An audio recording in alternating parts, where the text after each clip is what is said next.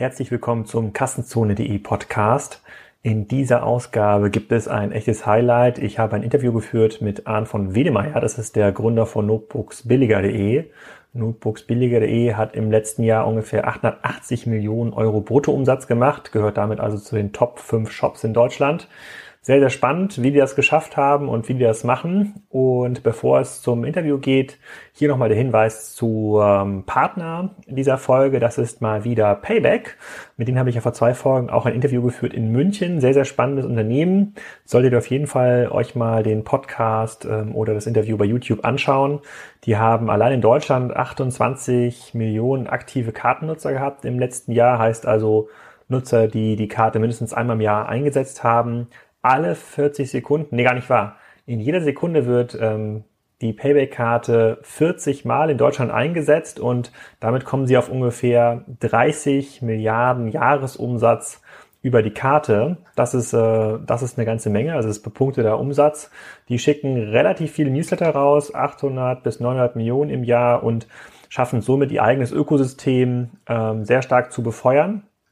Und ähm, das Ökosystem besteht im Wesentlichen aus 35 ähm, stationären oder Offline-Unternehmen, so wie Aral und DM zum Beispiel und äh, 600 Online-Unternehmen. Und wie das genau zusammen funktioniert, das ähm, erklärt euch Dominik Domik in dem Podcast zu Payback. Das ist, glaube ich, die Ausgabe 130. So, jetzt aber sehr viel Spaß mit dem Podcast zu notebooksbilliger.de. Da gibt's ganz, ganz viele WhatsApp-Fragen, die dort geklärt wurden aus der Kassenzone WhatsApp-Gruppe. Und ähm, ich habe eine ganze Menge gelernt. Viel Spaß. Hallo Arndt, willkommen zum Kassenzone.de Interview. Heute zum Thema Onlinehandel, wie immer eigentlich in den Kassenzone.de Interviews, aber spezifisch zum Thema Consumer Electronics. Sag doch mal, wer du bist und was du machst. Ja, also ich bin Arndt von Wedemeyer ähm, und bin CEO von Notebooksbilliger.de und wir verkaufen vom Notebook über Kühlschränke und Waschmaschinen bis hin zum Gaming-PC alles, was nicht, nicht, was nicht nied- und nagelfest ist. Kannst du mal ein bisschen mehr zu Notebooks Billiger erzählen? Wann seid ihr gegründet? Wie groß seid ihr? An welchen Standorten gibt's euch? Habt ihr mhm. Läden? Habt ihr keine Läden? Also es, mit der Gründung ist ein bisschen Definitionssache. Also ich habe selber mit, ähm, mit das war 1989, genau, mit, mit 17 mich selbstständig gemacht und habe eigentlich Software programmiert und bin dann über verschlungene Pfade und Rechner gebaut für Kunden und, und ähm, unterschiedliche Themen irgendwann zufällig wie die ähm, Jungfrau zum Kind zum Thema Notebooks online verkaufen gekommen. Das war so um 2000, 2002. Und da haben wir gemerkt, dass es sehr gut funktioniert. Also wir, wir, wir hatten damals schon äh, komplettes IT-Sortiment als, als Händler und haben Kunden beraten zu Themen, unter anderem, warum sie ins Internet gehen sollten oder nicht und haben dann unsere These überprüft, ähm, die beim Kunden dazu geführt hat, dass er eben nichts online machen konnte und haben gesagt, dann prüfen wir mal, ob es andersrum stimmt und stellen mal Sony Notebooks online. Das Ganze hat dann ähm, innerhalb kürzester Zeit super funktioniert. Ja, deswegen mache ich das bis heute. Und wie steht ihr heute da? Wir sitzen ja heute hier in Berlin, ähm, im Europacenter mhm. in, in, Berlin. Da kommt ihr aber nicht her, das ist ja nicht euer Stammsitz, ist, oder seid ihr aus München, glaube ich. Nee, nee, nee, auch nicht. Also unser Stammsitz ist bei Hannover mal gewesen. Das war, ein, wir sind so langsam vom Norden Hannovers rumgewandert und sind jetzt im Süden Hannovers im Landkreis Hildesheim angekommen. In Saarstedt, äh, haben in, in Laatzen äh, den größten Teil unserer Logistik. Es liegt einfach daran, dass Hannover in Deutschland sehr, sehr zentral ist und wir ähm, ja unseren hervorragenden logistischen Service Approach eben perfekt aus Hannover bringen können. Das heißt, wir können so lustige Sachen machen, wie bis 22 Uhr bestellt am nächsten Morgen beim Kunden. Wir können von da aus Same Day für ganz Norddeutschland anbieten. Und ähm, ja, das wäre eben aus Berlin oder München nicht sinnvoll möglich. Die letzten Zahlen, die ich gesehen habe, waren so um die 600 Millionen dreht hier pro Jahr. Kommt das hin? Äh, rechnest du netto oder brutto? Netto wäre besser. Achso, ich habe nur 600 gesehen. immer brutto. Ich Ach so. Brutto ist größer. Ja, also äh, wir, wir haben letztes Jahr haben wir brutto ähm, 880, glaube ich, um den Dreh gemacht. Und äh, ja, schaffen vielleicht dieses Jahr dann die Milliarde oder vielleicht auch nächstes. Also wir sind nicht so sehr getrieben, dass wir jetzt ein bestimmtes Ergebnis unbedingt machen müssen, sondern wir wollen eher ein sinnvolles Geschäft Genau, sind noch, seid noch, noch nicht börsennotiert und muss da quasi jedes Jahr genau. Zahlen liefern. Okay, dann ähm, wir haben ja sehr, sehr viele Fragen bekommen hier aus der WhatsApp, äh, aus dem WhatsApp-Kanal von Kassenzone, die gehen wir jetzt so peu à peu mal durch und starten mal äh, mit dem Markt. Ich glaube, es gibt keinen Markt, über den in unserer Branche so viel berichtet wird, auch ähm, weil Amazon in diesem Markt so präsent ist, Consumer Electronics.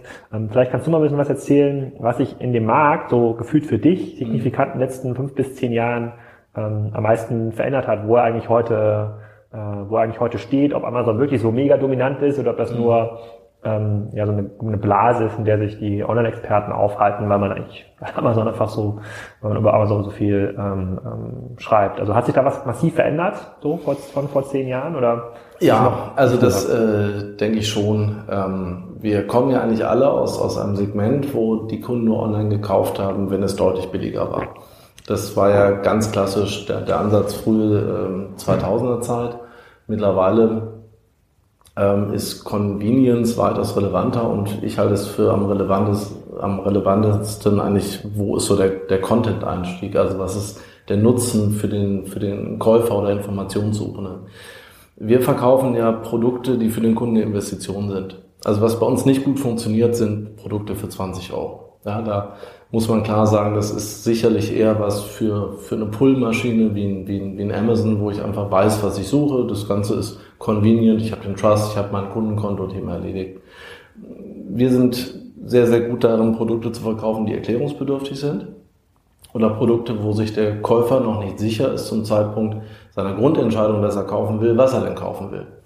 Und ähm, da kommen wir als Spezialist zum Tragen und das wird auch honoriert vom, vom Kunden. Und natürlich darf das nicht dazu führen, dass, dass, dass, dass wir preislich eben, eben höher liegen, aber das ist auch nicht notwendigerweise äh, der Fall.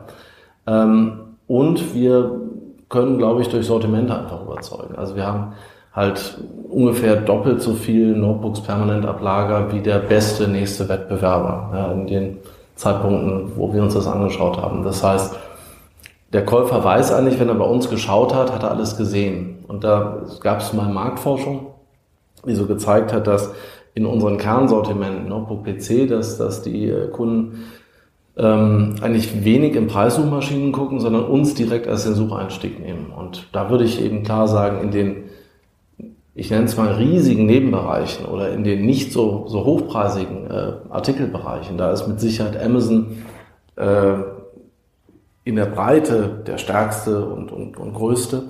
Aber in diesen tiefen, großen Nischensortimenten, da macht der Spezialist, macht der Spezialist eben nachhaltig aus meiner Sicht mehr Sinn.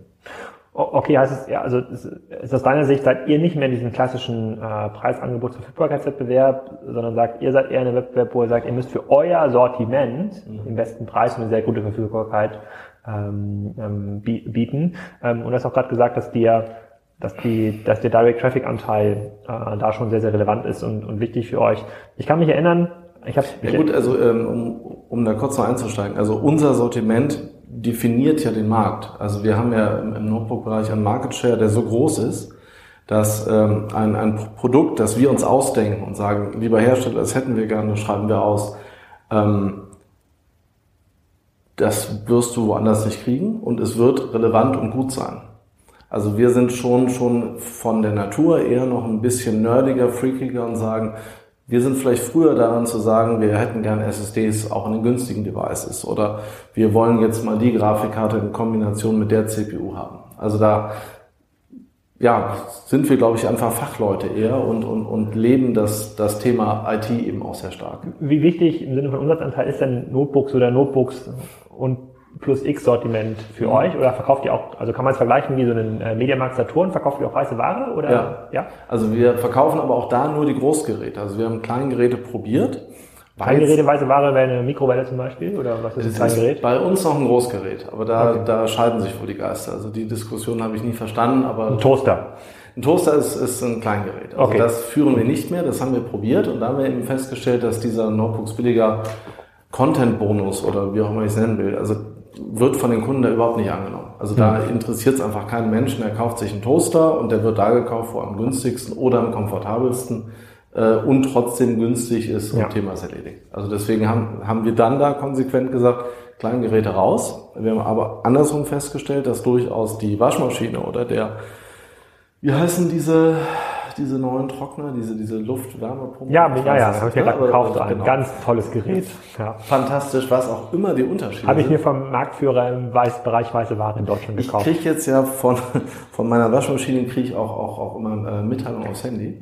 Also ich sehe jetzt auch immer sofort, ob das Flusensieb gewechselt werden muss ich erfahre es in jedem Meeting. Also das ist technische Innovation hoch 10. Ja, das macht dein Leben bestimmt deutlich besser. Ja, absolut.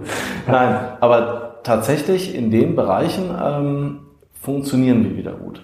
Mhm. Also das scheint einfach ein bisschen Preisthema abhängig zu sein. Also so gefühlt unter 50 bis 100 Euro ist nicht unser Segment. Okay, dann lass uns mal ganz kurz über den Kunden und den Kaufprozess reden, weil ähm, in diesem ähm, transaktionalen Bereich, wo man gar nicht sich groß Gedanken macht, äh, wer jetzt der Hersteller ist vom HDMI-Kabel oder von irgendeiner Powerbank, da gehe ich mit. So, mhm. da ist man, glaube ich, dort, wo man so wie schon eingeloggt ist. Wahrscheinlich ist das ein Amazon oder ein Ebay. Ähm, wie funktioniert dieser Kaufbereich in diesem höheren, in diesem, äh, ich komme gleich nochmal zur Raubtierbrause. Wie, wie funktioniert denn dieser, dieser Kaufprozess in dem höherpreisigen Bereich? Also wir haben hier Notebooks auf dem Tisch liegen, die eher so deutlich über 1000 Euro kosten. Ähm, ist das dann anders als bei der, also ist dann der Sucheinstieg nicht mehr so, dass der Endkunde in 50% der Fälle in Deutschland bei Amazon guckt und dann nochmal 30% Google und dann mhm. 20% unter anderem dann bei euch, sondern hat er durch seine seid ihr da schon eine ganz zentrale Anlaufstelle, wenn sich jemand ein neues Notebook ja. schaut? Ja. Also okay. genaue Zahlen möchte ich da nicht nennen, aber eindeutig ja. Und, und bleiben die Kunden dann auch treu? Also seht ihr, dass die ihr seid jetzt ja schon ein, paar, ein bisschen länger am Markt, das heißt, jemand, der sich heute nochmal ein Notebook kauft, ein bisschen älter ist, wird sich wahrscheinlich vor, ich weiß gar nicht, wie oft man ein neues Notebook kauft, drei bis vier Jahre wahrscheinlich.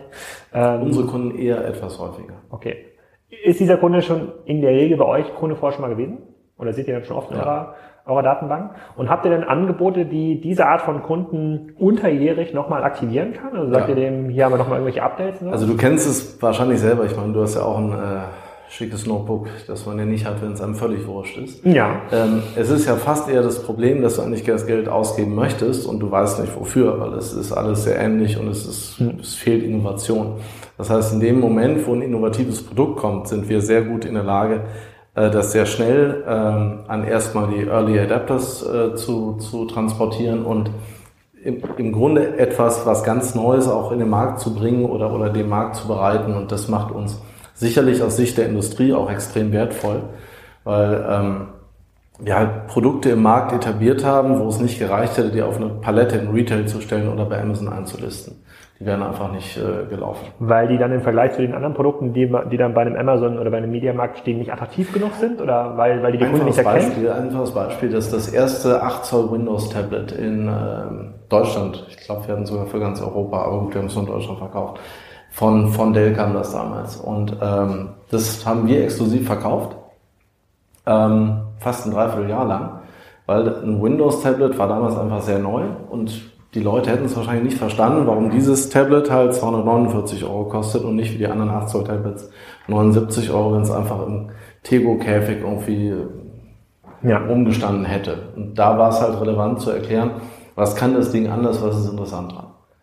Und das habt ihr gemacht über eure mhm. Webseite mhm. und über eure genau. Newsletter. Und genau. dadurch ist dann quasi Nachfrage im Markt entstanden. Also genau. So wichtig seid ihr mhm. schon ja. in diesem Markt. Und kommen noch Hersteller auf euch zu und sagen, kommt, äh, komm an, lass doch mal gemeinsam hier ich weiß gar nicht, was ist denn jetzt gerade so der, der hotte Shit? Ach, das, hier irgendwelche Notebook, Not, Notebooks, wo man die Tastatur abnehmen kann, die dann Tablets, wie heißt dieses Microsoft? Two-in-Ones oder Convertibles. Ja. ja. Ist das nicht gerade so der, sozusagen, das? Was kriegst du dafür, dass du diesen Begriff genannt hast?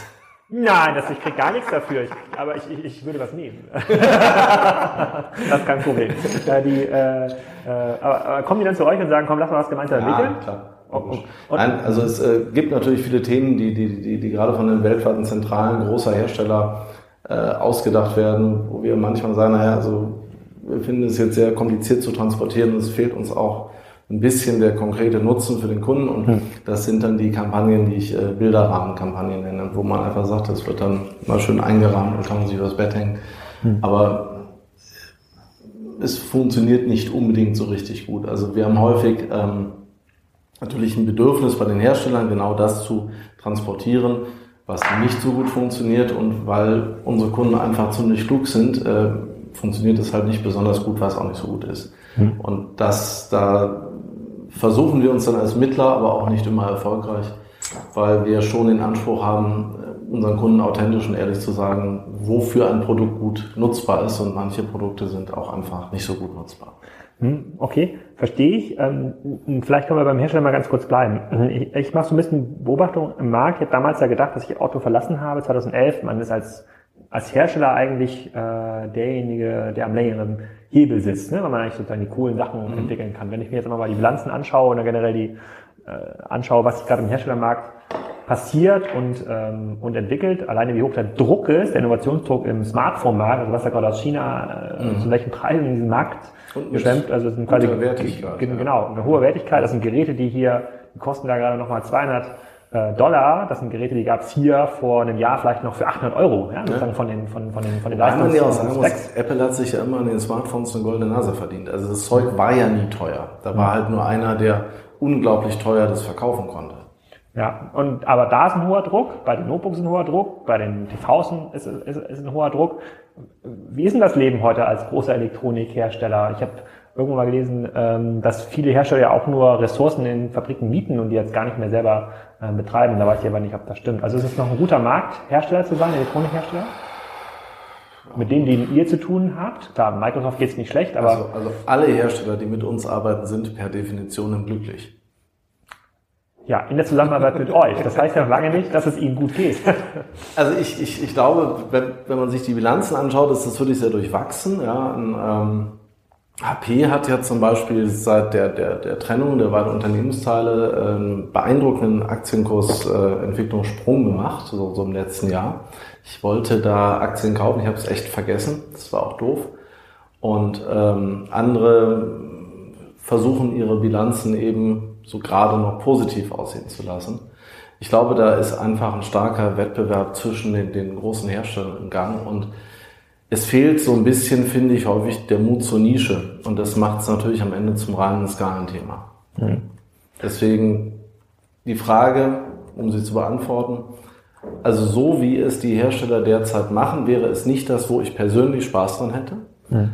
Ähm, ich könnte mir durchaus vorstellen, dass es Spaß macht, elektronische Produkte herzustellen. Mhm. Wenn man damit kein Geld verdienen muss. Okay.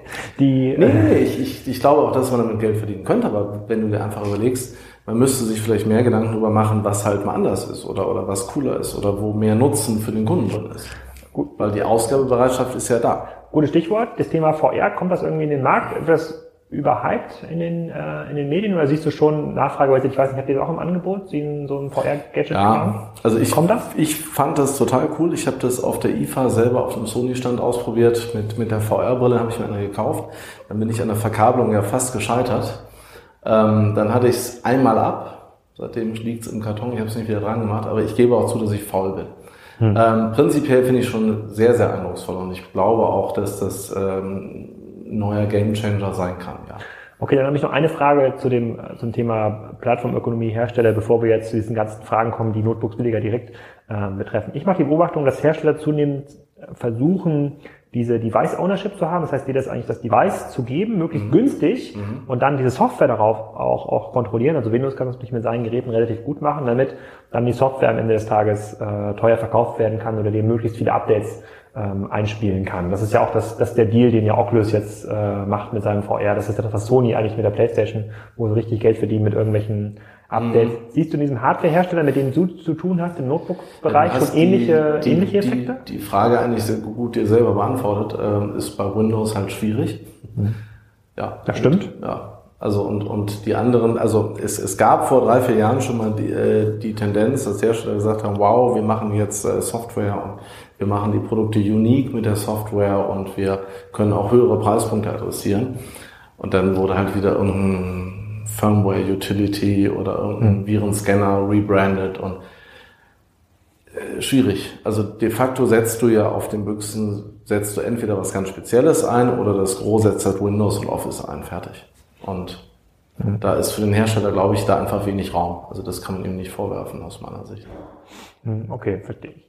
Dann äh, kommen wir mal zu den zu eurem Businessmodell, zu den Fragen, die sich um euer Geschäftsmodell ähm, ranken, ranken in den, in den Foren äh, sagen dieser Welt.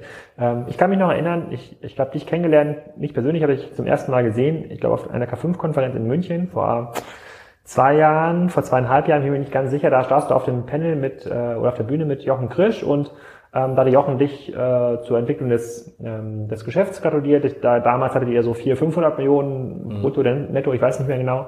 Ähm, da, und, und hatte ich gefragt, ist das wiederholbar? Hat Jochen gefragt. Und da hast mhm. du dann gesagt, nee, so einen klassischen Consumer Electronics Handel aufzubauen, wie ihn heute mit dem, mit dem Notebooks billiger habt, das ist heute eigentlich gar nicht mehr darstellbar, weil ihr schon ähm, eine relativ große Größenordnung erreicht habt, ähm, auf der ihr schon weiter wachsen könnt. Aber ähm, diese Margen sind so eng, diese zwei, drei, vier, fünf Prozent äh, EBITDA, die man da pro Jahr verdienen kann, ähm, das ist extrem schwer auf dieses Niveau zu kommen und man braucht schon eigentlich für jeden Euro Zielumsatz braucht man schon Euro Investment. Also ein 500 Millionen Euro Business aufzubauen, heute neu, von null, da braucht man also 500 Millionen zu. Und da kann man sich bei den, äh, bei den Renditemargen schon überlegen, ob das ein cooles Investment ist.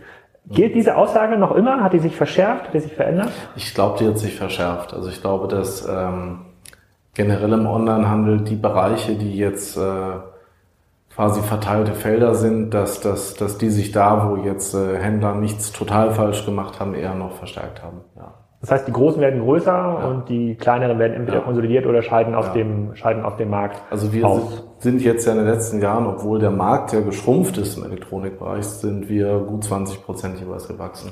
Wie geschrumpft? Also es wird weniger Elektronik konsumiert, weil, äh, es billiger wird? Oder? Ja, gut, Notebooks, PCs ist geschrumpft um, um die 2-3 Prozent hm. und äh, Tablets ist ja deutlich geschrumpft. Okay, dieses Wachstum entzieht ihr dann den, in irgendeiner Form müsst ihr das den Gesamtmarkt ja genau. ähm, entziehen. Und wahrscheinlich nicht Amazon, die ja auch relativ, auch. Äh, relativ stark wachsen. Okay, aber könnte man denn in irgendeiner ähm, nee, Nische? Aber, also jetzt ein Ernstes. Also wir ziehen es wahrscheinlich im Notebook-Bereich auch bei Amazon weg. Sicherlich nicht in weiß ich nicht, Powerbank-Bereich. Ne? ja. Klar. Obwohl, jetzt wo du sagst, also die in den letzten zwei, drei Jahren hat, nur, hat Amazon erheblich Schwierigkeiten gehabt, eine Webseite, zumindest die deutsche Webseite, weiterzuentwickeln. Also es ist extrem schwierig geworden, mhm. äh, überhaupt sinnvoll Sachen zu finden. Also wenn man es mit eurer Suche mal vergleicht, die Amazon-Suche im Notebook-Bereich ist ja für den ambitionierten Käufer ist ja eigentlich unmöglich, sich irgendwas ja. zu konfigurieren. Also das hat Amazon sich selber äh, featureseitig aus dem äh, Markt rausgenommen. Man muss leider sagen, auch nicht, weil wir was ganz toll gemacht haben. Ja, ihr habt schon ein sehr hohes Niveau erreicht. Äh, wir reden ja nachher nochmal über das Thema Shopsysteme. Äh, die, äh, die, die, ähm, nee, also das, das, kann, das könnte tatsächlich sein. Also weil die Geräte werden ja anspruchsvoller, die Käufer werden auch anspruchsvoller ja. in diesem, ähm, diesem Notebook-Bereich und das ist für Amazon unattraktiver. Haben, du hast alles gesehen und willst nichts falsch entscheiden. Ja. Das ist ganz normal und menschlich, hat ja jeder. Okay, und da ist Amazon total schlecht. Okay, das, das verstehe ich. Aber könnte man denn in diesem Markt, in dem wir heute sind, im Elektronikmarkt, angenommen, ähm, ich hatte da gerade mit äh, Tarek Müller, dem Gründer von About You, auf der ähm, Online-Marketing Rockstars Konferenz in Hamburg ein, ein, Gespräch, das kommt auch demnächst auf Kassenzone. Äh, wie groß muss man eigentlich werden heute im Onlinehandel? So, wenn es da jetzt jemanden gibt und sagt, ich habe eine total geile Idee für, für ein Handelsmodell, 5 Millionen äh, brauche ich, gibt's nicht, also hättest du da nicht die Fantasie, dass man dort ähm, in bestimmten Produktbereichen, vielleicht jetzt nicht Notebook, sondern VR, ja, VR billiger äh, dass man noch was, neu, was noch mal was Neues starten kann oder ist das, äh, ist das Doch, zu schwierig? Nö, das, das glaube ich schon. Also wenn es ein neuer Bereich ist, wo du halt wirklich ähm, für den Kunden einen erheblichen Mehrwert damit generieren kannst, dass du da als Spezialist mit, mit Know-how und, und Herzblut und, und Leidenschaft reingehst, warum nicht? Da bin ich völlig optimistisch, dass es gehen würde. Mhm. Okay, aber es ist nicht einfach. Was denn einfach, würdest du denn sagen, es war einfach für euch damals, als ihr gestartet seid? Ach du, das ist so, das war halt eher Spaß. Also das war, hm.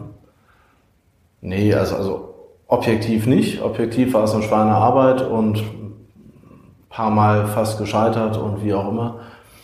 Aber es hat halt Spaß gemacht. Also das deswegen, also wenn es jetzt was gewesen wäre, so, so wie, wie, wie ich sag mal, ein, ein, ein, ein Hired Founder, ja, wo ich sage, also ich, ich bin jetzt angestellt und muss dieses Startup irgendwie. Ja. Dieses Modell gibt's ja erst seit Mitte der 2000er hier in Berlin. Genau, ja, Vorher gab's das genau. noch gar nicht.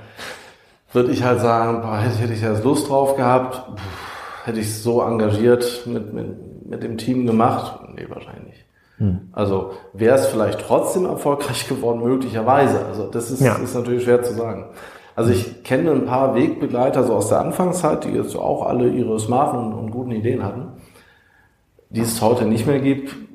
Ich könnte jetzt aber auch nicht genau sagen, woran es liegt. Hm. Ich glaube, wir waren vielleicht immer eine Spur schneller am Produkt und eine Spur simpler in der Herangehensweise. Wir, wir, wir waren immer sehr, sehr pragmatisch und, und hatten immer eine, eine große Kultur des Testens. Also eben lieber einfach machen und Fehler riskieren, als halt groß nachzudenken. Was nicht heißt, dass wir völlig hirnlos in der Gegend rumlaufen, aber ähm, wir haben uns vielleicht nicht mit so vielen Dingen von vornherein beschäftigt, wie wir das auch heute tun. Und wenn ich heute mit dieser Organisation das Ganze so neu starten müsste, würde ich wahrscheinlich auch verzweifeln. Mhm. Okay, und ähm, du hast ja vor ein paar Jahren äh, medienwirksam angefangen, auch im stationären Handel zu verkaufen, in eigenen Filialen. Macht ihr das immer noch? Ja. Habt ihr ja, noch viele Filialen? Absolut. Wie viele Filialen nee, habt ihr? Also, also viel ist jetzt übertrieben. Wir haben jetzt äh, Hannover-Laatzen als äh, möglicherweise Europas größtes Abhollager für Elektronikprodukte. Woran misst du das? Was ist denn der Ähm, KPI für größtes Akkulager? Deswegen sprach ich von möglicherweise, damit Ja, ich so. mir über KPIs keine Gedanken machen Ach so. muss, sondern einfach diese Behauptung werbewirksam in die Welt setzen kann. Ja. Ähm, nein, aber was, was macht ein Laatzen? Laatzen macht 40, 50 Millionen im Jahr. Also ich schätze mal, also wird es relativ schwierig, äh, da was zu finden, was in der Größenordnung ist. Was aber nicht heißt, Stationärer Umsatz? Ja. Mhm. Also so ein, kann man sich das vorstellen wie so eine richtig große Filiale? ja. Ach so. Das ist ja schon Hat aber abgefahren. eben- 40, 50 Millionen ist ja mehr als so ein kleines 300 Quadratmeter Ja. Store machen kann. Wie, was habt ihr noch für, für Wir haben, wir, wir haben München, wir haben Düsseldorf und Hamburg. Äh, Hamburg haben wir gestartet erst Ende letzten Jahres.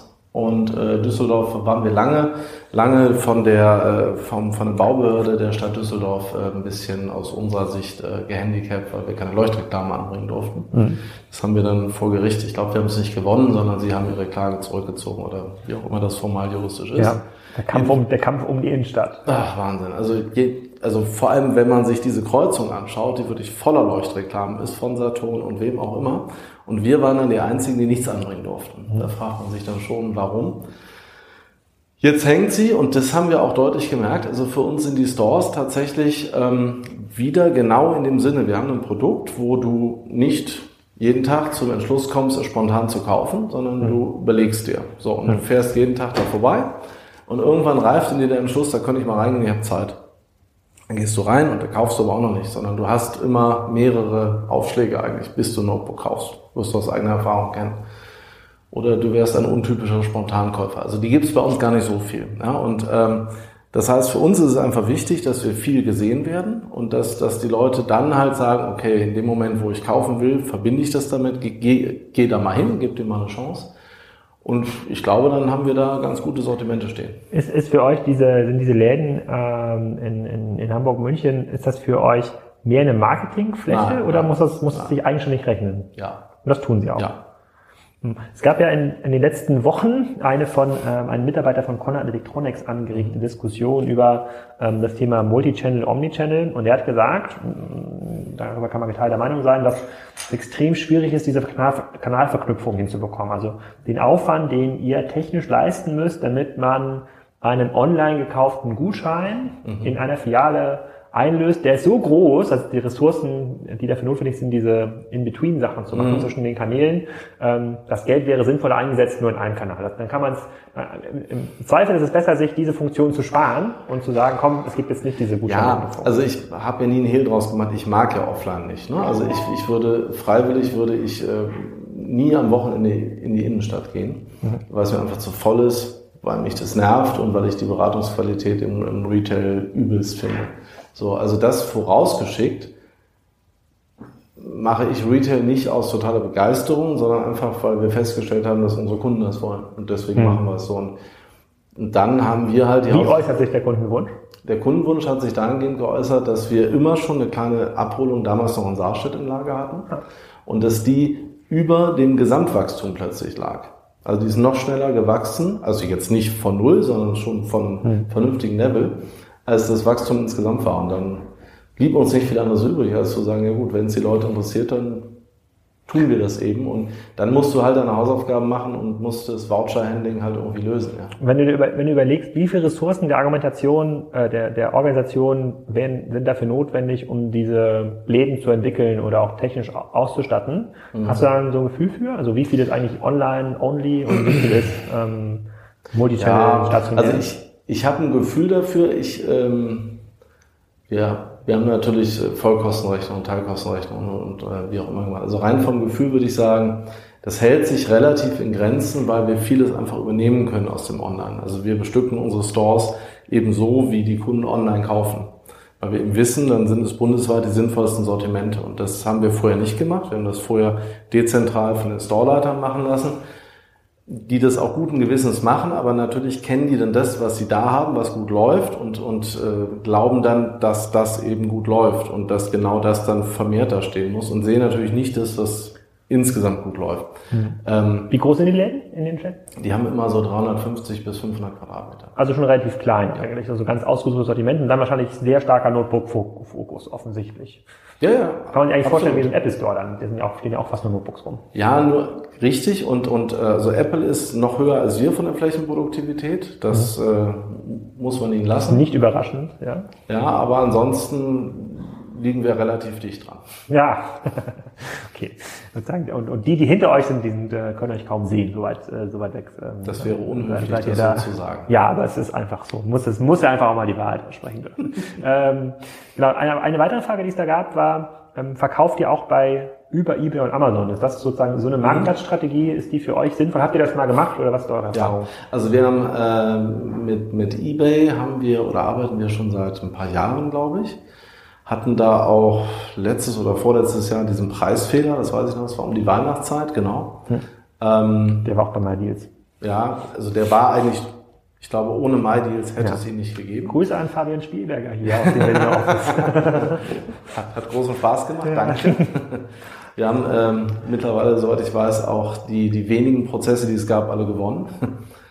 Aber äh, nichtsdestotrotz war es für mich schon ein Punkt, wo ich gesagt habe, warum schalten wir den Quatsch nicht ab? Weil wir haben die Qualität nicht hundertprozentig im Griff, was nicht heißt, dass der Fehler bei eBay lag. Aber das war so ein Export, also ihr habt quasi genau, Daten exportiert und dann genau. gab es bei eBay einen Preisfehler, okay. Ja, ja, aber der, der Preisfehler war schon in unserer Verantwortung technisch, ja.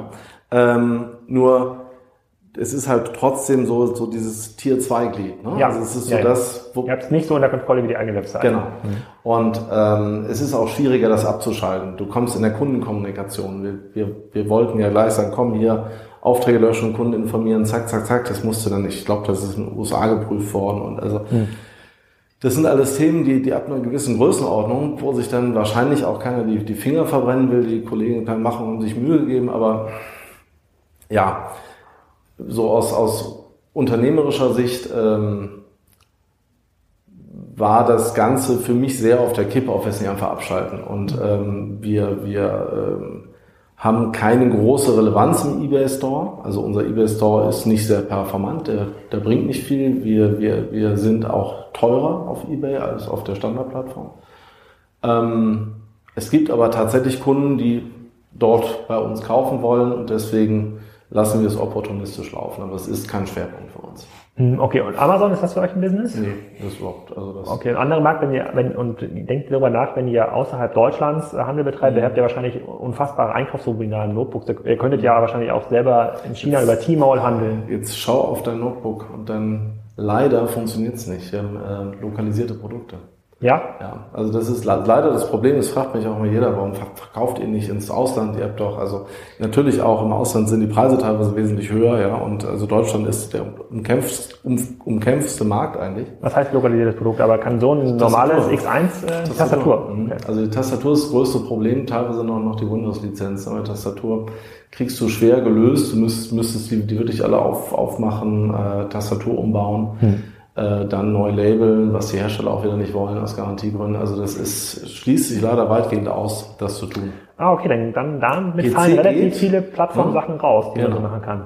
Aber ich weiß auch nicht, also Plattform wäre für mich persönlich auch nie was, was ich engagiert machen würde, weil es ist ja, ähm, für mich ist das Relevante am Geschäft, dass ich eigentlich sowohl für den Kunden wie auch für den Hersteller möglichst unersetzlich bin. Und das bin ich halt nicht, wenn ich ähm, eine Plattform habe und eigentlich ein erheblicher Teil der, der Wertschöpfung über diese Plattform äh, funktioniert. Also es geht, geht mir nicht darum, dass ich am schnellsten irgendwo erfolgreich bin. Es geht mir darum, dass ich am längsten irgendwo erfolgreich bin. Hm, okay, verstehe ich. Hm, da muss ich mal ein bisschen drüber nachdenken. Ähm, also mir fallen so ein, zwei Plattform-Cases, darauf, darauf stoßen wir an, ja genau, das ist ja vielleicht im Hintergrund, sieht man schon diesen Kühlschrank, ich halte das mal in die Kamera, ihr, sozusagen, ihr habt hier so ein eigenes so ein eigenes Getränk. Äh, die Kamera hält das gar nicht, macht das gar nicht scharf. Da steht drauf Raubtierbrause. Ach, jetzt funktioniert dieser sozusagen tolle Effekt gar nicht. Ähm, das ist hier euer Hobby-Business nebenbei. Genau, genau, genau. Das ist äh, ja jetzt in der Brause Junkie Silver Edition. Zeig's mir mal, da hinten auf dem Kühlschrank, da steht man's. Sehr gut. Ich probiere das auch, probiere das auch gleich mal. So, die Frage, die am meisten kam in der WhatsApp, im WhatsApp-Kanal mhm. ist, ähm, die Domain, die ihr habt, ja. die, äh, die ist ja schon sehr stark Notebook-orientiert, ja. kann man hier schon mal sagen. Ja. Ähm, ist das Thema Sortimentserweiterung damit schwieriger? Nein. Also ist, ist, ist, ist eine gute, gerechtfertigte und oft gehörte Frage. Also wahrscheinlich die, die, die häufigst gehörte Frage. Hm.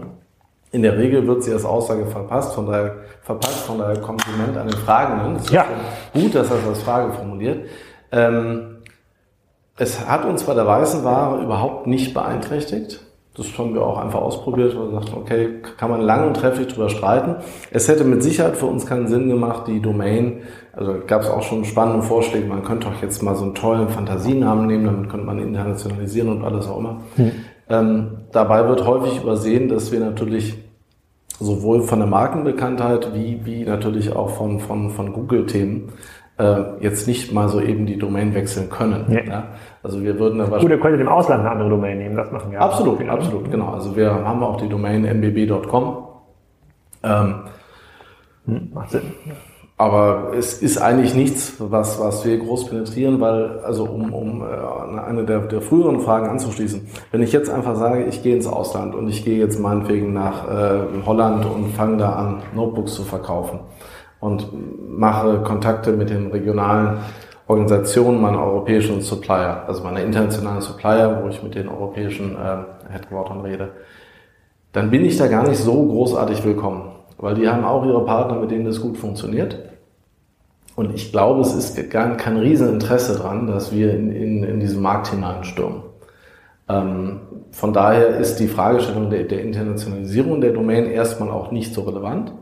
Und das zweite Thema, ja, ich, ich fände es jetzt heute cooler, wenn ich jetzt ohne irgendeinen Schaden den Domainnamen tauschen könnte, einfach weil ich sagen würde, ja, er klingt jetzt auch ein bisschen sperrig, er ist sehr lang, ja, wir haben Schwierigkeiten, den Domainnamen vielleicht in ein schmales Banner reinzupressen.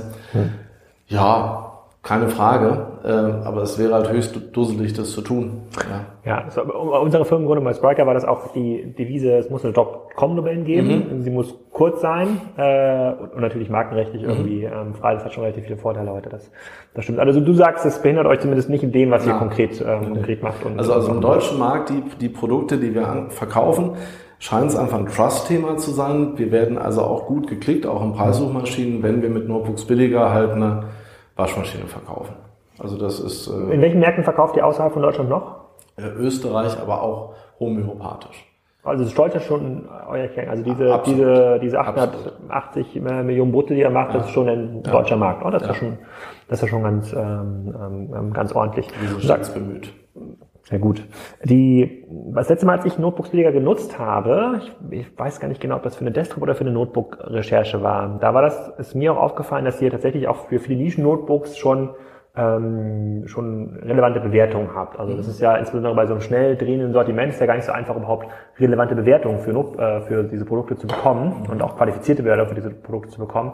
Ist das so ein Bereich, in, in dem man sich differenzieren kann in dem Markt, in dem man so richtig, den ihr auch incentiviert zum Beispiel oder sagt ihr, nee, es gibt eigentlich andere Sachen auf der Webseite, die für uns viel wichtiger sind, die man ein bisschen pushen muss, dann kann man mehr verkaufen? Nein, also die Bewertung ist, ist eine Basis.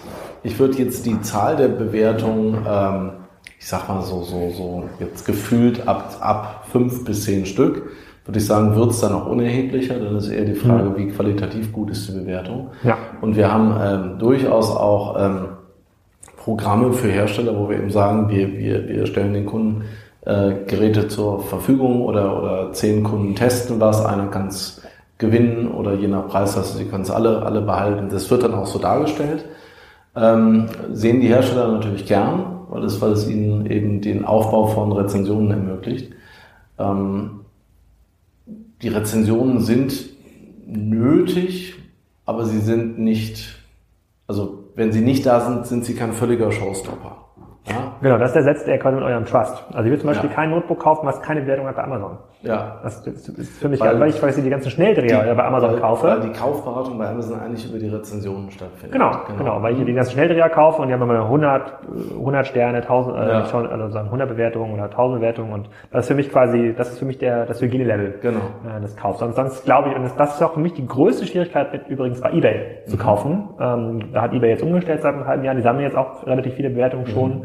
Und bauen da jetzt massiv auf, aber wenn ich, wenn ich weiß, ob der Modellbaukleber oder das Teil, was ich mir irgendwie mhm. kaufen will, funktioniert oder ob es jemand schon mal gekauft hat, ähm, dann ich habe jetzt äh, aufgeschmissen. privat mit dem eBay Käuferschutz habe ich zwei Fälle, wo ich sage, in beiden Fällen fühle ich mich außerordentlich falsch behandelt. Ja. Ja, und äh, du wirst aber auch so gar nicht richtig gefragt. Also ja. da, da war ich überrascht, hat er, weil, ich immer dachte, die werden. Hat so der Anbieter versucht, seinen eigenen Preisfehler zu, zu deinen Ungunsten zu regeln? nee, da ging es um Retouren, wo du sagst, ist im deutschen Recht eigentlich sehr simpel gehandhabt und mhm. der Kunde hat eigentlich meistens recht und fertig aus. Und da kriegst du dann so eine Antwort und sagst, nö, wir haben den Fall geschlossen, Punkt. Und dann ist ja. okay. Und ja. da werde ich manchmal ein bisschen neidisch und denke mir so, so richtig großer Laden wäre ich mal gerne, schreibst du einfach, wir haben den Fall geschlossen. Ja, hatte ich bei Amazon aber auch schon mehrfach. Ja. Bei, ja, bei Produkten, die nach einem Jahr kaputt gehen, wo man sich dann mit dem Händler irgendwie ähm, austauschen muss, bei so Nischenprodukten, ja. wo Amazon nicht so einen direkten Vertrag hat, äh, da kommt man einfach die gar nicht mehr ran. aber, glaube ich, auch strenger geworden. Ich, äh, hatte ja, sind, sind strenger geworden, aber Amazon ist, äh, kann ja sein, hat, hat ein eigenes System ja kaum, kaum im Griff. Das wird so stark arbitriert, sozusagen ja. gespammt von, mit verschiedenen Taktiken. Äh, und dann hat der Händler vielleicht 20 Accounts, das kriegt Amazon nee, gar, stimmt, gar nicht raus. Also das ist ja auch übrigens auch, wenn ich quasi ganz objektiv, äh, ohne diesen Raum zu sein, auf den Markt schaue, das ist auch eine Riesenchance. Also weil die halt gerade so, so schlecht sind und weil es halt auch ein Trust-Thema ist, hat man gerade in der jetzigen Phase ähm, äh, schon noch eine sehr, sehr große Chance, Marktanteile mitzunehmen. Die Frage ist, ist halt eigentlich, glaube ich, an Marketplace-Modelle für hochwertige ja. Produkte oder nicht. Da würde ich halt sagen, also in meinem Segment eher nein. Ja. Okay. Gut, noch eine andere Frage, gab es auch mhm. dreimal, ähm, war die Frage äh, zu eurem System, also wo, womit habt ihr eigentlich notebooksbilliger.de mal gebaut, mit welchem Shopsystem mhm. und ähm, unabhängig von möglichen Anbietern hier im Raum, wo, wo könnte mal die Reise hingehen? Okay. ähm, ich glaube, der Ursprung war OS Commerce oder, oder ganz am Anfang, also der allererste Shop, den wir nachts fertig gemacht haben. Ich glaube, das war so ein 1 und 1 oder Schlund Mietshop, ah, ja. E-Pages Shop war das dann wahrscheinlich. Ich frage mal Wilfried Beek, der hat das bestimmt in der Datenbank. Irgend, irgend so, ein, so ein Ding, das habe ich selber designt, das muss gruselig ausgesehen haben, würde mich mal echt interessieren, ob es das auch gibt. Ja, er hat, er hat, er hat auf der, on der Marketing Rockstars Bühne letzte Woche gesagt, dass äh, Mind Factory hießen die, glaube ich, die sind ja, ja mit einem 1 in 1 Shop äh, sind die auf über 100 Millionen gewachsen. Ernsthaft? Ja, ja, ja. Krass. Und die waren ganz froh, dass sie dann irgendwann 1000 Euro im Jahr gezahlt für Hosting. Geil, okay. Nee, ähm, ich glaube, es war OS Commerce. Okay. Und ähm, ja, also im, im, im Moment denken wir darüber nach, ob, ob wir auf ein neues Tool gehen. Das ist jetzt keine Schleimerei, aber wir überlegen tatsächlich, äh, uns Spriker anzuschauen. Wir überlegen uns äh, aber wir wollen hier gar keine Namen pushen, aber es gibt auch andere, an, es gibt ja auch an, andere, äh, an anderen. Aber die Frage ist so ein bisschen, ihr seid ja, mhm. ja, ihr seid ja mit einem OS-Commerce oder XT-Commerce, äh, ich glaube, ihr habt einen XT-Commerce-Fork im Einsatz gehabt. Aber jetzt, wo ähm, du sagst, ich habe auch kurz überlegt. Also beides kommt mir sehr. Äh, XT-Commerce hat ja basiert auf OS-Commerce, aber ich glaube, ihr habt mal nicht, irgendjemand hat mir mal erzählt, dass ein XT-Commerce-System im Einsatz ähm, hattet. Aber das habt ihr doch. Wie viele Entwickler habt ihr hier bei euch? Kannst du dazu was sagen? Mhm, wir haben hier am Standort, ich glaube 35, 40 oder so. Und die entwickeln nur an dem Shop oder habt ihr noch andere so Makroservices, entwickelt eine eigene Warenwirtschaft, ja, eine eigene Middleware? Nee, nee, ja, also die eigene ähm, Middleware wird natürlich ein, ein, ein always ongoing project, ja. Ähm, wie das wahrscheinlich bei allen Firmen so mal vor fünf Jahren angefangen und jetzt vielleicht ja. vor ein, zwei Jahren ja. überlegt. Die Anforderungen, die Anforderungen, die äh, verändern sich halt so schnell. Ja. genau. Nein, also wir, wir haben auch in den unterschiedlichsten Programmiersprachen es geschafft, unterschiedlichste Inseln zu basteln. Ähm, so dass es also jetzt nicht unbedingt hocheffizient so, so quasi die Taskforce sein kann, die in einer Richtung äh, nur entwickelt. Und wir ver versuchen gerade das mit dem Team eben ein bisschen umzustellen mhm. und sind in der Tat da, dabei auf der Suche nach Frameworks oder, oder vielleicht gibt es ja auch eine tolle fertige Lösung. Ja. Ähm, ja. Nein. So. Dann ist der letzte Anteil, den ich aus der WhatsApp-Gruppe, die letzte Frage, bevor wir in den letzten äh, Themendoc kommen, die ich noch fragen will. Wie wichtig ist Mobile für euch in eurem Geschäft? Wie viel ist was? Wie wichtig ist Mobile? Also so. im Sinne von äh, Produktinformation oder Also als, als, äh, als Informationsplattform der Kunden sehr wichtig, ähm, als Kaufplattform noch unwichtig. Mhm. Weil das halt so ein äh, Investitionsgut ist, bei dem der Kunde dann schon an seinen Desktop merkt, Ja. okay, das kann, ich, das kann ich nachvollziehen. Gut, dann lassen wir uns doch mal überlegen, jetzt wo wir wissen, wie der, ähm, wie der Markt aussieht und äh, was ihr konkret gemacht habt, lasst uns doch mal überlegen, für die einzelnen Akteure in diesem Markt herauszuarbeiten, was da kluge Strategien sind. Da fangen wir doch mal beim kleinen Elektronikhändler an. Da gibt's ja noch eine ganze Menge. Ähm, Ja. Nicht mehr so viele. Also hat sich schon, auch dieser Markt hat sich konsoli- konsolidiert. Das ist eine ganz ernsthafte Frage. Ich glaube, es gibt da nicht mehr viele. Ähm, Ich habe ja mal mit dem ähm, Elektronikhändler Herr Merschmann, der hat den Laden Omnicron in Kiel, ähm, ein Interview gemacht bei Kassenzone, der auch, äh, und der hat gesagt, naja, klar, er verkauft jetzt, früher hat er mal Monate, da hat er, ich weiß nicht mehr genau, was die Zahl war, 500 zusammengebaute PCs verkauft. Also war ein richtiges Business. Ne?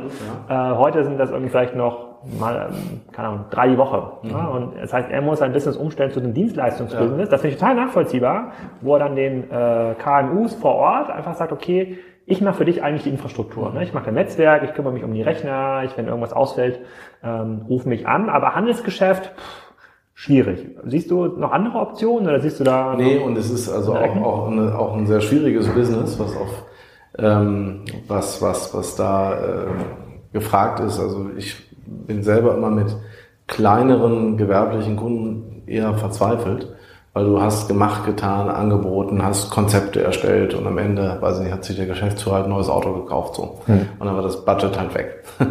Und ähm, also wir haben damals so ab großen Mittelständlern aufwärts betreut. Aber da musst du natürlich erst erstmal rankommen und als ich weiß nicht, wie groß der Kollege ist, die wollen dann auch eine gewisse Headcount-Zahl sehen und auch eine gewisse Sicherheit für sich. Also ich glaube, auch da ist es ein Thema, du brauchst entweder eine super Nische, die kann natürlich sein, wenn es vielleicht eine ländliche Umgebung ist und, und, es, und es gibt einfach auch keinen anderen. Ja? Also auch das ist ja Kiel. Ist, Schon ländlich, ja, ja.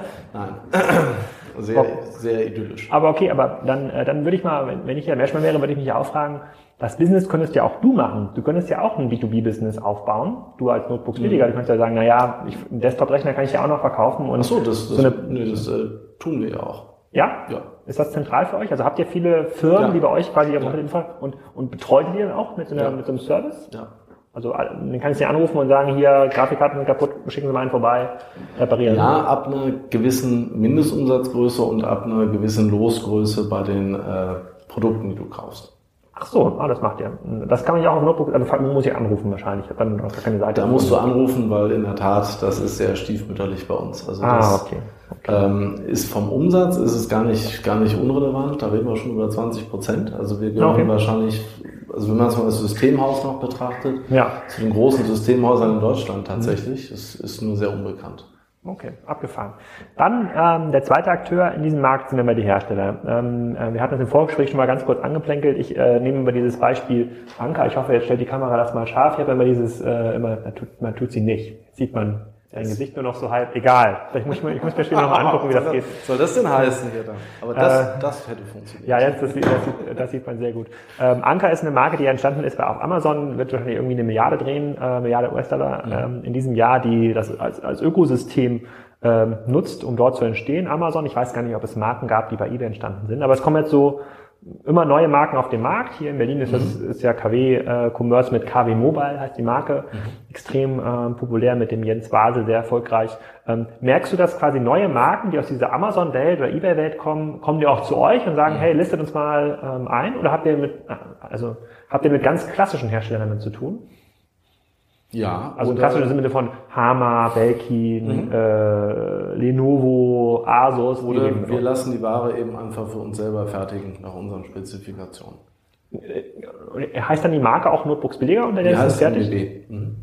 Ah, okay. Was sind das denn für Produkte? Äh, Taschen, äh, Kabel, Festplattengehäuse, externe Festplatten, äh, PCs, also relativ breites Spektrum. Habt ihr auch eigene Notebooks, also MBB Notebooks? Mhm. Nee, das, das, das ausdrücklich nicht. Ähm, Das ist euer Leistungsversprechen zu den Herstellern wahrscheinlich, dass sie da Nee, nicht nee, rein. gar nicht, aber das ist tatsächlich bei, bei Notebooks wesentlich schwerer. Du, du musst ziemlich große Mengen wirklich machen, um coole Barebones zu bekommen. Bei PCs ist es viel, viel einfacher. Ah, okay. Also okay. es ist, ist, jetzt nicht so, dass wir jetzt die Hersteller schonen wollen, sondern dass wir sagen, abgesehen davon muss man sagen, äh, ist das Preis-Leistungs-Verhältnis der Notebooks, die die Hersteller anbieten, so gut, dass es auch schwer wäre, da objektiv mitzumischen. Also da sind keine riesigen Margensprünge drin.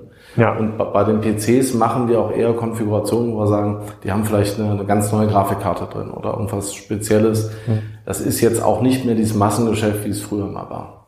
Okay, verstehe ich. Mhm. Aber ist ja schon spannend, dass ihr da schon 20 Prozent macht in, ähm, ähm, in dem Bereich.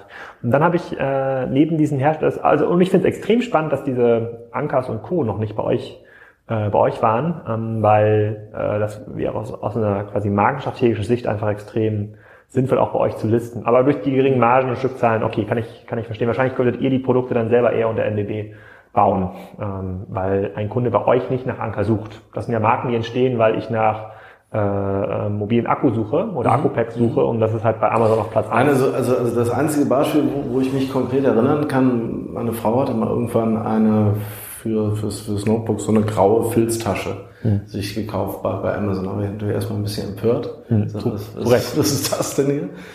Musste aber zugeben, dass die ganz gut aussieht und, und dann hat die irgendwie 15 oder 20 Euro gekostet. Und damit bin ich dann natürlich bei uns in die Kategorie marschiert und gesagt, was ist das denn?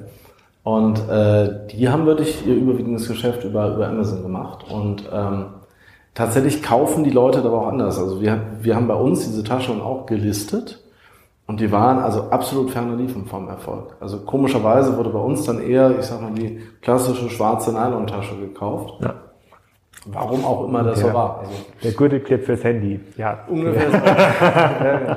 Okay. Dann habe ich noch eine Frage, die ist wahrscheinlich nicht ganz so einfach zu beantworten. Ähm, wir gucken jetzt hier, wenn man hier aus dem Fenster guckt, auch auf so einen Mediamarkt ähm, Saturn. Da ist auch mal so ein bisschen äh, im Ganz unten. Ganz, ganz, ganz unten. Man muss sehr tief gucken, um überhaupt das Logo zu erkennen. Das stimmt. Ähm, und das ist auch mal so die Frage, die mühen sich ja auch jetzt so ein bisschen im Onlinehandel und versuchen ihre, ähm, versuchen ihre stationären ein stationäres Modell jetzt in den, in den Online-Bereich zu, zu übertragen. Merkt ihr das in der Marktbearbeitung? Also merkt ihr das in der, äh, würde man, merkt man das so im Bereich ähm, Google SEA? Also wenn die Suchwörter teurer, sieht man, dass ihr dann einen neuen Konkurrenten habt, der dann äh, neben Cyberport und Amazon äh, die Notebooks-Kunden äh, wegholen will? Oder nehmt ihr den gar nicht so wahr? Also als äh, sehr kann ich nicht beurteilen jetzt. Also nichts, was ich jetzt wüsste, dass hm. es irgendwie dramatisch sich äh, verändert hätte. Ähm, wir haben eigentlich gar nicht so viel Überschneidung mit den Mediamarktkunden. Ähm, das scheint eine andere Klientel zu sein. Also es ähm, ja, also so schnell wie ihr wächst, kommt die Überschneidung ja von alleine. Bitte? Die, so schnell wie ihr wächst, muss die Überschneidung ja irgendwann kommen. Ja, die, die, die Frage ist ja, was für, für Leute gehen dahin und was sind ihre Gründe? So.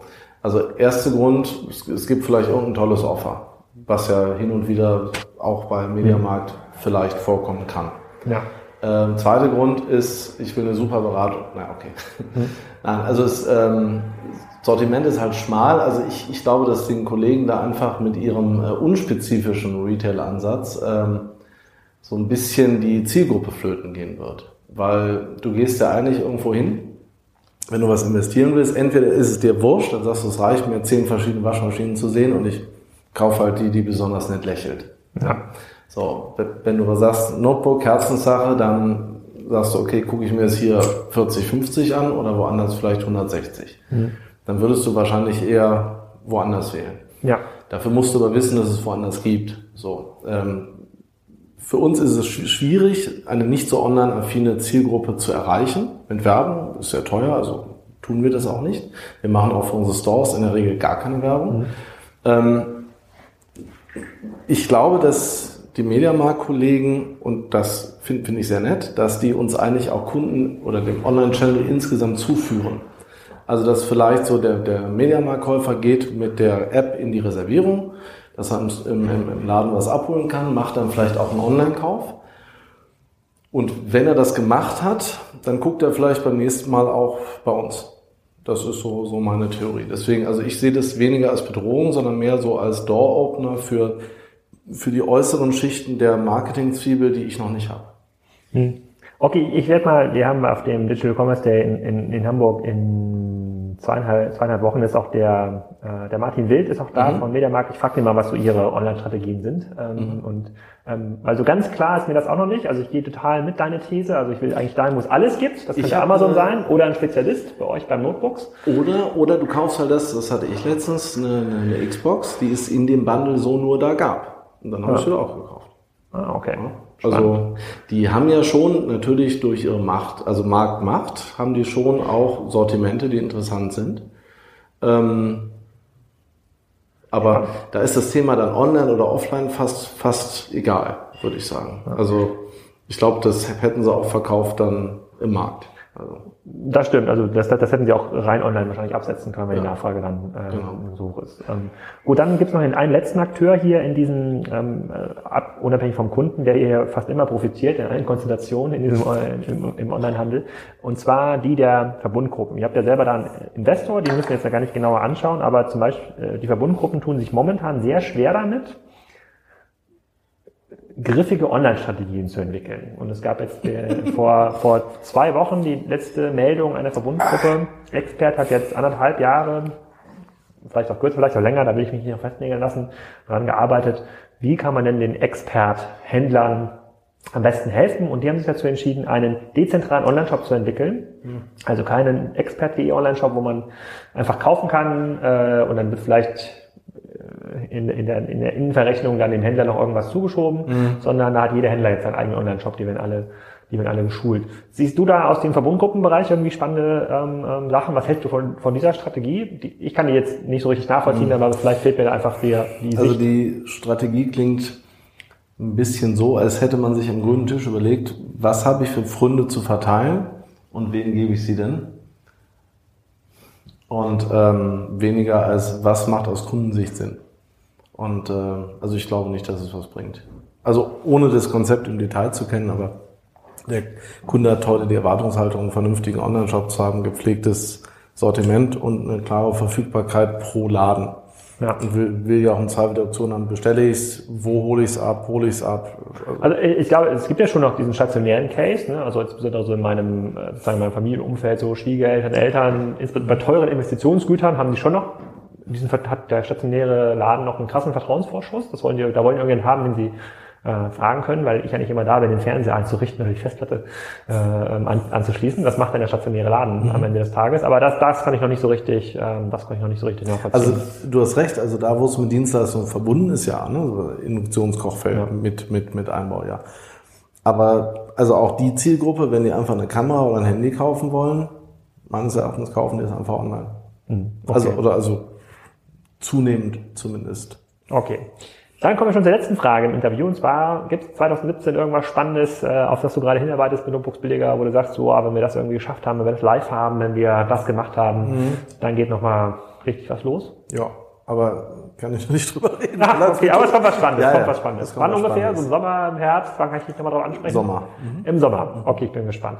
Dann mache ich jetzt mal die Kamera aus und mir hier die äh, Gutscheine unten aus dem Laden so, so und bedanke mich. Äh, der Laden unten ist Saturn. Ja, bedanke mich ganz recht herzlich für deine Zeit und sehr offenen Antworten hier an dieser Stelle. Danke dir. Vielen Dank.